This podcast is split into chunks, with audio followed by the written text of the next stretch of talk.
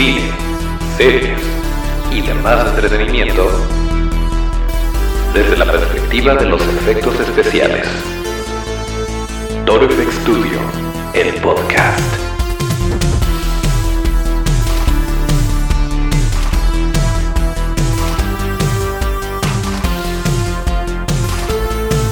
Bien, pues eh, ya estamos de vuelta en otro episodio de Torfex Studio, el podcast, el lugar donde hablamos de cine, series y demás entretenimiento desde la perspectiva de los efectos especiales de maquillaje.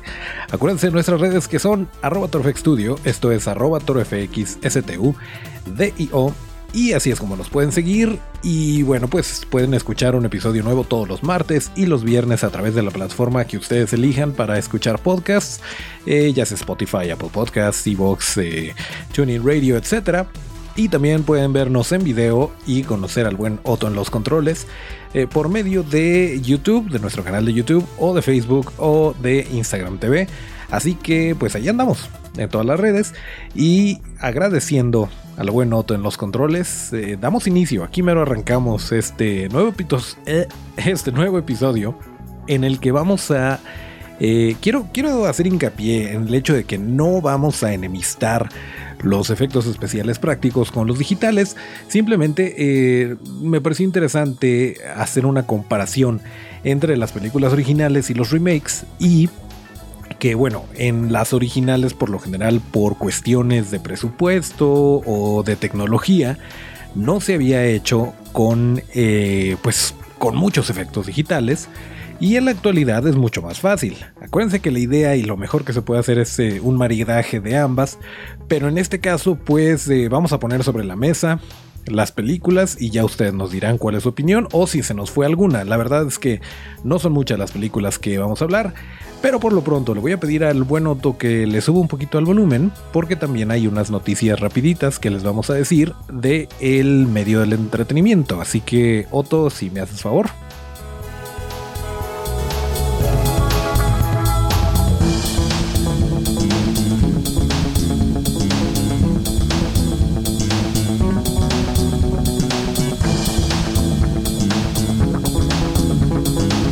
Ok, pues eh, como probablemente ya se enteraron y si no se enteraron se los decimos aquí, la producción de la película de The Batman de Matt Reeves, que ya les hablamos del tráiler y del maquillaje y de todo lo que está pasando con esa película, al menos lo que sabemos hasta el momento, la producción se vio detenida debido a que nuestro querido Pattinson, eh, Robert Pattinson tiene COVID y pues se tiene que recuperar y por eso no puede filmar. Ahora, esto realmente no, no nos altera mucho los planes del estreno y todo esto, porque en primera pues ya era una ventaja que se, que siguiera la producción, que se siguiera grabando. Y por otro lado, si afortunadamente esperemos más bien, eh, si él es el único involucrado, el único afectado, pues nada más es cuestión de que se recupere y eh, que siga grabando y no hay mayor problema. Pero bueno, le mandamos un abrazo a nuestro amigo Robert Pattinson, esperamos que que se libre muy bien y que no haya afectado al resto de la producción. Eso sí estaría muy triste. Pero bueno, eso es lo que sabemos. Otra cosa bien importante, Cobra Kai. Ya les habíamos hablado de esta serie, ya habíamos explicado que eh, tiene muchísimas cosas que valen la pena. En su momento, esta serie era original de YouTube. Eh, lo que antes era YouTube Red, ahora es YouTube Premium. Y ahí salieron las primeras dos temporadas. Pero eh, pues ya no renovaron para una tercera temporada y estaba como que en el aire este proyecto. Y afortunadamente Netflix eh, dijo vente para acá. Y en este momento ustedes pueden ver las primeras dos temporadas a través de Netflix y la tercera temporada que se estrena en 2021 va a estar disponible también en esa plataforma, lo cual es una gran noticia. Si no tuvieron oportunidad de verla o de contratar YouTube Premium en ese momento, seguramente ya tienen cuenta de Netflix. Entonces lo único que tienen que hacer es buscarla y aventarse las primeras dos temporadas para que estén ya bien listos para la temporada 3 que viene el próximo año y pues creo que es un gran acierto y una gran noticia. Desafortunadamente cuando una serie no la renuevan o cuando la cancelan, por lo general hay ciertos lineamientos en los que otra plataforma u otra compañía, otro estudio, no puede, eh, no puede adquirir los derechos para una renovación, vaya, para hacer una nueva temporada. Tiene que mantenerse en silencio por cierto periodo de tiempo y ya después se puede salir. Eh, pero no fue el caso, afortunadamente no fue el caso de Cobra Kai y eso nos tiene muy contentos porque la historia va muy bien, las actuaciones están, eh, pues miren, tiene una combinación de un poquito medio meloso, medio pues haciéndole eh, justicia a lo que podríamos esperar de la saga de Karate Kid. Pero por otro lado también hay, hay cosas que valen muchísimo la pena y no solamente está como que pegándole a los nostálgicos o a los fans de la saga original. Si tú no sabes nada de Karate Kid, perfectamente puedes ver Cobra Kai y perfectamente puedes conectar con los personajes. Ahora que si ya las conocías y si ya eras fan de la franquicia, pues es la cereza en el pastel porque sí, sí como que cumple tanto para fans nuevos como para fans de antaño. Y esto la hace una gran serie y nos emociona mucho que esté disponible en Netflix y que vaya a haber una tercera temporada. Y otra serie que va a tener una temporada, pero dos, es The Voice. Ya les habíamos dicho del panel que hubo eh, de la Comic Con at Home y que mostraron por ahí unos minutillos de lo que iba a ser la temporada 2, pues resulta que el día de hoy, este viernes, se estrena la temporada 2, no completa, van a ser tres episodios lo que nos va a dar Prime Video. Eh, pero es algo, es algo y se agradece bastante. Y por lo que alcanzamos a ver en, estos minutitos que pusieron en el tráiler, o en. Pues es que realmente no es un tráiler, son minutos, es una escena, la de la ballena. Y no podemos esperar porque salga, porque, pues sí, también es otra serie que está cumpliendo bastante. Está superando las expectativas incluso de quien ya conocía la franquicia, quien ya conocía la novela gráfica. Y para los que somos nuevos también nos tiene bastante contentos. Así que eh, pues si tienen también, si tienen Prime Video, échense la vuelta por The Boys, que ya están disponibles los primeros tres episodios de la temporada 2. Y una última notita, eh, en, pues por esta vía de que ya se están renovando las cosas, o más bien eh, se están adaptando, estamos volviendo un poquito a, a la nueva normalidad. me choca ese término, pero bueno, es lo que están usando los chavos. pues resulta que hay un autocinema que se está inaugurando aquí en la ciudad de Guadalajara, que es el Street Cinema, Autocinema HD. Y nuestro amigo Majarki de la opinión de Majarki nos tiene toda la información porque eh, estuvo en la rueda de prensa y estaban estrenando, me parece, el día de ayer la película de Pantera Negra. Por cierto, un Wakanda Forever al buen Chadwick Boseman que se hizo uno con la fuerza. Una noticia muy triste que seguramente ya sabían y que les agradecemos se le estén llevando tranquila y tengan un poquito de respeto con el tema de los memes. Pero por otro lado, pues bueno, em, fue una gran persona, un gran actor y lo vamos a recordar mucho con sus papeles por ser el rey de Wakanda. Por ahí se está teorizando que si Shuri, su hermana, en, en, la película de Pantera Negra, se quedara con el traje de. o con el manto, con el papel de la Pantera Negra como sucedió en los cómics, lo cual es una gran idea, pero bueno, esperemos eh, a ver qué decide Marvel y qué pasa. Y bueno, pues esas eran las notas que teníamos para el día de hoy, para irnos derechito a este, pues no es un conteo, no es un top, no es una pelea, pese a que la imagen que están viendo dice versus, simplemente es comparar una con otra y ver cuál es más efectiva eh, o cuál funciona pese al paso del tiempo y a partir de ahí pues reconciliar el tema precisamente de que no, no son malos, no son los enemigos los efectos digitales, ni los efectos prácticos son chafas. Eh, pero sí, ojo, no siempre, no siempre, pese a que es lo que nos apasiona, lo que nos gusta y lo que hacemos, no siempre van a ganar los efectos prácticos, al menos en, en mi muy humilde opinión. Eh, pero para esto, bueno, pues vamos pidiéndole al buen Otto que le suba otra vez a la música, le tomo un poquito de mi café y nos vamos directo con la primera película que vamos a comparar. Otto, por favor.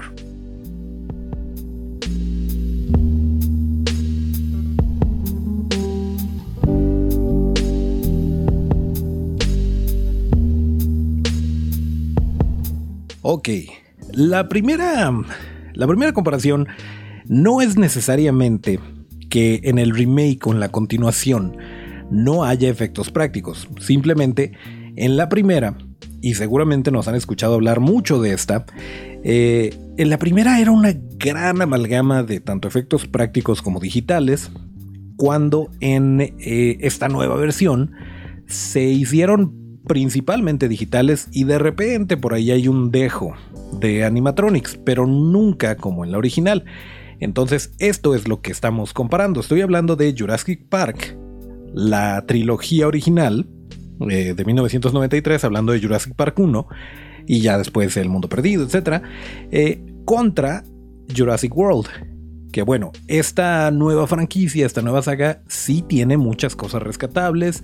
Tiene a Chris Pratt, tiene. Pues vaya, se entiende que quieran llegarle un poquito más a, audiencias más jóvenes y la actualidad, etcétera. Vaya, está la serie de Lego, están los monitos, todo eso muy bien. Pero recordemos que en la original existió un tiranosaurio rex animatrónico enorme hecho por Stan Winston Studios, y así siguieron en, en, la 2 y en la 3. Y también cuando necesitaban, no sé, de repente los dinosaurios pequeñitos que corrieran o que el mismo tiranosaurio Rex corriera, pues ya se hacía digital. Pero principalmente, incluso los Velociraptors eran actores en un traje, agachados, y ya lo demás se corregía digitalmente. Pero la gran mayoría fueron o animatronics o eh, actores dentro del traje. En Jurassic World y en Fallen Kingdom, creo que se llama la secuela, eh, no me acuerdo, bueno, van a ser tres, ya hemos visto dos. El caso es que en las nuevas de Jurassic World, los Velociraptors, por ejemplo, en vez de ser personas dentro de un traje y que después lo, medio maquillaran digitalmente, eran en su gran mayoría marcadores, eran cabezas azules o verdes que después reemplazaban con, con CGI eh, obviamente los dinosaurios más grandes, el Indominus Rex, eh, el Indoraptor, eh, los dinosaurios de la isla que se quedan y fue muy triste. Vaya, todo esto fue digital completamente, muy bien hechos, hay que decirlo. Un CGI casi perfecto. Y de repente, un dinosaurito que estaba por ahí enfermito, que, que lo están curando y que nada más es el cuello del dinosaurio, fue un animatronic. Pero bueno, si lo comparamos, fue mucho menor la presencia de los animatronics y de los trajes y de los efectos prácticos en esta nueva trilogía, que nomás hemos visto dos, pero bueno, que en las originales. Eh, por otro lado, sí hay muchos más dinosaurios, hay mucho más acción, está, o sea, hay una escena muy bonita con el T-Rex contra el Indominus Rex y de repente sale el mosasaurio y bueno, todo esto entiendo que hubiera sido muy difícil hacerlo de manera práctica, pero por otro lado, yo en lo personal sí siento que me desconecto un poquito ver tanto pixel. No me, no me atrapa tanto. No quiero decir que no me haya gustado la película. Me parece excelente. Mientras más dinosaurios mejor. No pasa nada. Pero sí me voy más por la trilogía original. No por Sam Neill. No por Jeff Goldblum. No por Laura Dern. Que vaya, papelazos también. Eh, simplemente porque se siente más tangible si tú ves el día de hoy Jurassic Park en 2020, hay ciertas cosas, hay ciertos detalles que son palpables y que tu ojo lo registra como algo que está sucediendo realmente. Y en estas nuevas, pues, no sé, a lo mejor visualmente pasa como una más, que una más se agradece, es mejor a no tenerla, pero en este caso sí me iría más por, eh, por la original, por Jurassic Park. Por otro lado, por otro lado, eh, y por cierto, acuérdense que ahí están las redes, estamos abiertos a platicarlo, a discutirlo. Eh, si ustedes quieren hablar del supervisor de dinosaurios Phil Tippett, también, también se lo manejamos. Pero bueno, eh, hay uno que sí, sí me, me sorprende porque es un artista que admiro muchísimo y un estudio que admiro muchísimo. Sin embargo, Creo que eh, en este caso ganan los efectos digitales y estoy hablando seguramente ya lo veían venir porque es parte de... Vaya, tan, tan me pareció interesante que es parte de la miniatura de este episodio. Si nos están escuchando a través de las plataformas de, de podcast o si nos están viendo en video, pues también es parte de, de la miniatura del video. Y estoy hablando de dos caras. Recordemos que en su momento, en esa época gloriosa de Batman, a Tommy Lee Jones le tocó ser dos caras. Y el maquillaje era bastante bien hecho. Stan Winston Studios hizo un trabajo fenomenal.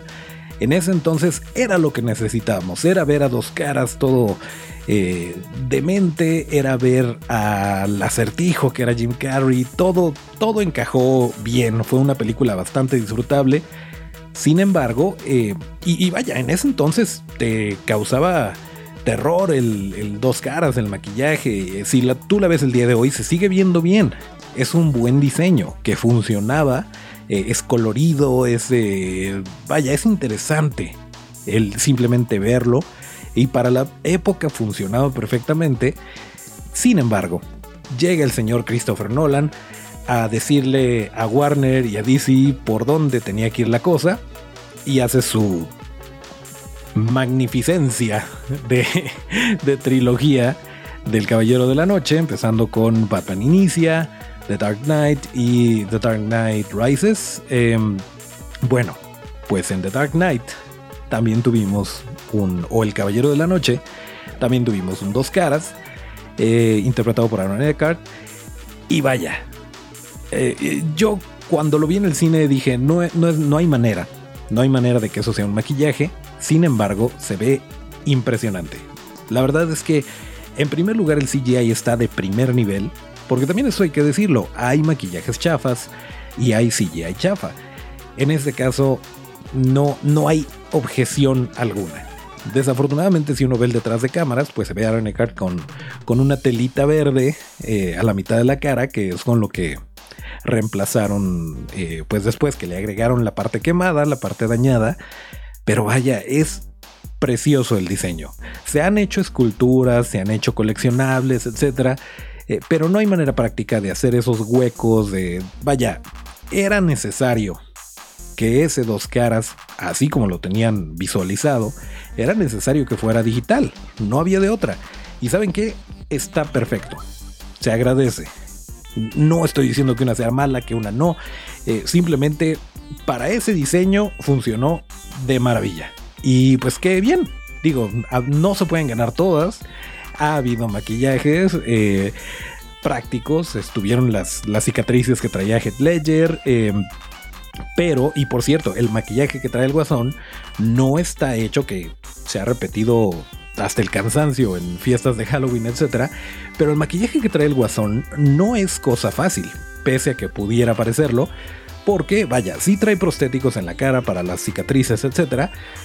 Pero pues la idea era, y si se fijan ustedes en la película, trae, eh, cuando se le ven las manos al guasón las trae manchadas de pintura, porque eh, la idea era que el guasón se pone a sí mismo el maquillaje por lo tanto no se podía ver súper profesional, ni siquiera como la nueva película de Joker, porque él era hasta cierto punto era un payaso profesional y ya tenía como que idea de cómo maquillarse. Eh, en el caso del, Joker de Head Ledger no era así, era simplemente una, un símbolo que se aplicaba el mismo y si ustedes ven el maquillaje se ve... Eh, pues bastante descuidado, pero al mismo tiempo es un diseño muy reconocible. Y es por eso que es difícil de repente los cosplays le dan exactamente al punto en la ropa, a lo mejor, en el pelo, en la actitud, en los props, pero el detalle del maquillaje sí es difícil de replicar, entonces también un aplauso ahí con, eh, con la chambotota que se aventaron con, con el Joker, pero bueno, Estábamos hablando de dos caras. Y dos caras, en este caso, sí me voy por lo digital, 100%. Em, y hay otra, hay otra película que, eh, híjole, no sé, no sé para dónde. Eh, de hecho, pues podría considerarse un bonus. Tenemos por ahí unos bonus también. Pero en el caso de It, o eso, em, contra, contra, entre comillas, y capítulo 2, eh, capítulo 1 y capítulo 2, los, tomo como una porque estamos comparando eh, la miniserie con la, la saga de, de Andy Muschietti. Y vaya, desde el diseño del maquillaje, etcétera, pues sí es muy distinto lo que se hizo con Tim Curry a lo que se hizo con Bill Skarsgård. Pero em, en la película original, pues de repente, si, si eso era un monstruo o era un extraterrestre, tenían que hacerlo con maquillaje. Andy Muschietti tuvo la oportunidad de, repente de jugarle un poquito con lo digital, pese a que ADI sí hizo el maquillaje de, Bill Skarsgård de una manera impresionante, el diseño del personaje, todo adaptado a, un, vaya, a un 2018, 2020, eh, bueno, los años en los que salieron It capítulo 1 y 2, creo que fue 17 y 19 lo, adaptó a un momento en el que pues, la gente no se asusta de la misma manera y las fibras no son las mismas que las que eran con la miniserie original. Y creo que lo hizo muy bien. Creo que el diseño como tal de Pennywise está excelente. Pero de repente si Pennywise tenía que tener alguna transformación, pues sí se agarraban mucho de lo digital. Y, pues a lo mejor ahí ya no, ya no está tan padre, ¿no? Cuando de repente abre la boca demasiado sí se ve, se ve la transición de maquillaje a digital y no es tan, no es tan fluido como podría serlo. Por otro lado, si recordamos la escena en la que Pennywise se transforma en araña, en la original era una araña de stop motion y se nota. La verdad es que se nota. Em, muy bonita, muy bien ejecutada, muy bien para la época, pero se nota que es una araña de stop motion. Y en esta versión lo hacen completamente digital. Estoy tratando de no decir spoilers, pero ya para estas alturas creo que todos la vimos. Em, y ahí pues, híjole, también, también no sé si irme por lo digital porque está muy bonita la araña, pero ya no funciona. Y siento que en esta ocasión no desconecta. Y creo que Andy sí lo hizo bien a la hora de mezclar, por ejemplo, el vagabundo, que era una, que es Javier Botet eh, que era una combinación entre lo digital y el maquillaje, pues creo que creo que sí se amalgamó bien, pero si tengo un detalle es que el Pennywise de Tim Curry todo el tiempo era maquillaje y todo el tiempo te asustaba. Y por otro lado, el Pennywise de, de Bill Skarsgård, pese a que está muy bien actuado y muy bien diseñado, a mí sí me sacaba mucho de onda de repente esos cambios, e, ese, esa transición entre, entre digital y, perdón, entre maquillaje y digital, como que sí me brincaba. Sin embargo, creo que mi veredicto es me quedo con las nuevas. ¿Por qué? Porque tiene muchas cosas a su favor, nada más hay que, hay que reconocer dónde, dónde está el valor. Eh, pero nuevamente, los invitamos a que ustedes nos comenten y nos digan cuál es su opinión o si nos faltó alguna hay dos bonus más. Uno de ellos es eh, el planeta de los simios, pero el planeta de los simios no la, no la quise considerar porque hay una en medio. Y esa película, pese a que no le fue bien, el trabajo de Rick Baker de maquillaje está impresionante. Pero vámonos más atrás. Las originales del planeta de los simios, simplemente para vender el proyecto, para vender la idea y que los ejecutivos dijeran, va, si le entramos, tuvieron que eh, invertirle tuvieron que hacer los maquillajes. Em, y era, era la época en la que los prostéticos no eran tan comunes. Y entonces, eh, pues fue un gran acierto el decir, bueno, pues podemos hacer varias y entonces las aplicamos y ya no tenemos que maquillarlos desde cero en el set. Y comenzaron con una, vaya, un desfile de changos. Em, creo que sí se va a llamar el episodio, un desfile de changos. No lo sé.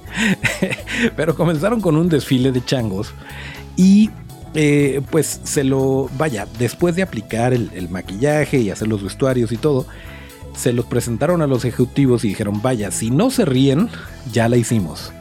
Y en efecto, no se rieron y pasó lo que tenía que pasar y esta película es muy icónica y sirvió de inspiración para muchísimos artistas contemporáneos que lo vieron y así como así como en su momento Dick Smith se pudo admirar del trabajo de Lon Chaney, de eh, Jack Pierce, pues muchos de los que estamos viendo hoy en día, llámese Rick Baker, Norman Cabrera, etc., eh, además de ser fans de Frankenstein, pues sí vieron el planeta de los simios y dijeron, wow, yo quiero hacer eso.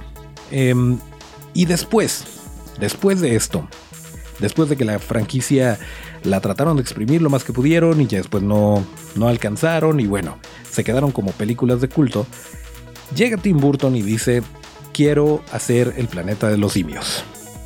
Y eh, pues ya desde ahí, vaya, Tim Burton, el planeta de los simios, claro que pueden funcionar. Elige a Rick Baker para que haga los maquillajes. Rick Baker con, un, eh, con una experiencia impresionante con los simios. Pues dice, claro que sí, le entro y vaya. Los mejores diseños de maquillaje para simios que he visto en el cine hasta el momento. Impresionantes. Eh, el personaje de Tim Roth es increíble, puede actuar, eso es bien importante y es una, una desventaja que tenían las originales, que eh, pues bien que mal, pese a que eran prostéticos y que sí, medio podían fruncir el ceño y todo, pues la actuación de la boca, por ejemplo, estaba limitada a abrir y cerrar y en el planeta de los simios de Tim Burton pueden gesticular de una manera impresionante, que no es nada más esculpirlos bonitos, no es nada más pintarlos de manera realista, ponerles el pelo donde tiene que haber pelo.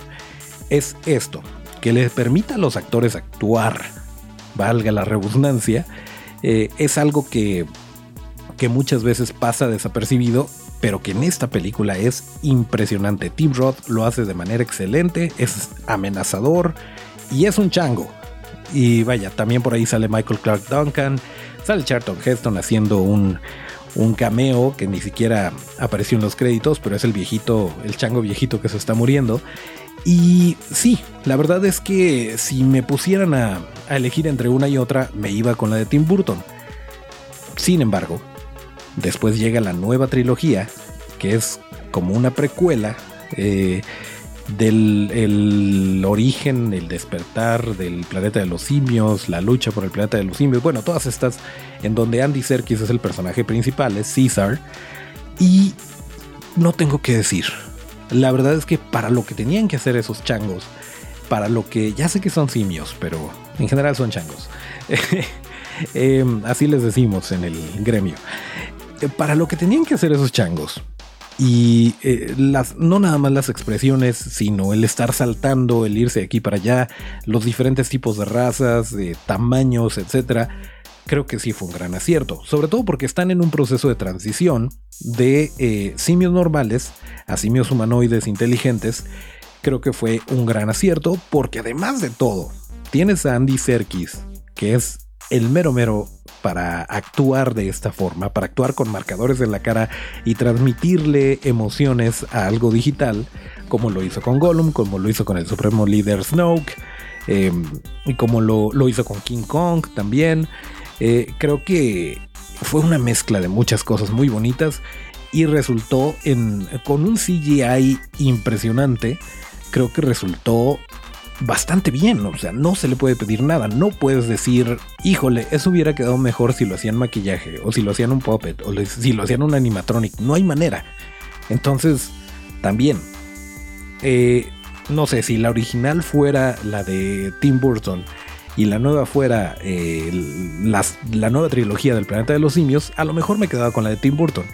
Pero creo que eh, ambas en su, en su propio sitio, en su propia eh, parte del tiempo, porque también no, no quisieron hacer eh, la misma versión de los, de los simios ya humanoides de manera digital, que a lo mejor eso sí hubiera sido un error. Eh, sino que esta transición, esta parte de la precuela, me parece que lo hicieron muy bien, me parece que fue lo adecuado el irse por el lado digital y nuevamente no hay objeción alguna. Em, y bueno, hay otra que también, esta ya es muy cuestión de gustos, pero, bueno, todo es cuestión de gustos. Pero ya habíamos hablado antes de las tortugas ninja. Y tengo sentimientos encontrados, porque por un lado, es muy bonita la historia de los artistas marciales debajo de los trajes de tortuga, eh, peleando y estabas viendo realmente tortugas ninja y estaban realmente eh, pues haciendo cosas de ninjas y dando caratazos y todo, eh, está muy, muy arraigada en, los corazones de los que las vimos originalmente antes de que existieran las de Michael Bay. Sin embargo, los diseños de las tortugas de Michael Bay están impresionantes y no había manera tampoco de que lo que requería la trama lo hicieran de manera práctica. Por otro lado, sí siento que les falta un poquito de alma. La película está llena de las dos, están llenas de acción, están súper emocionantes y entiendo que sean un hitazo entre, entre la audiencia más joven. y a lo mejor no hubiera encajado bien unas tortugas como las que vimos originalmente en los noventas. Pero por otro lado, sí creo que eh, personajes con tanta personalidad y que interactúan con humanos y todo en CGI es un poquito más difícil de, lograr esa, esa conexión. Si fuera una película animada completamente no tendría problema alguno, pero de repente tienes a Donatello hablando con Will Arnett y como que no la compro, como que no, no entra. Por otro lado, son excelentes pese a lo que digan de Michael Bay. Las dos películas le son una carta de amor a las tortugas ninja. La verdad no, no veo dónde la gente pueda decir que, que les están faltando al respeto que están súper bien. Están súper bien para la época. Pero yo en lo personal me quedo con las originales. En este caso, y eh, pues me parece que ya es todo. Me parece que ya eh, son todas las películas que les queríamos platicar. Pero em, pues acuérdense que nos vamos a escuchar en el próximo episodio. Así que por lo pronto le voy a pedir al buen Otto que nos ponga el tema de salida. Y nos despedimos como lo marca la tradición. Adelante Otto.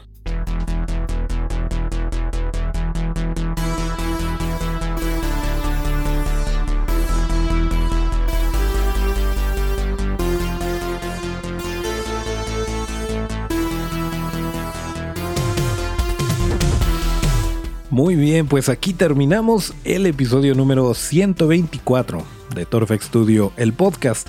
Acuérdense, para discutir cualquier cosa, para seguir la conversación, para recomendarnos otro tema u otra película que se nos haya escapado el día de hoy, nuestras redes son arroba Studio. Esto es arroba Yo soy Toncho Ábalos y mis redes son arroba Toncho con T. Él es Soto en los controles y hasta el próximo llamado.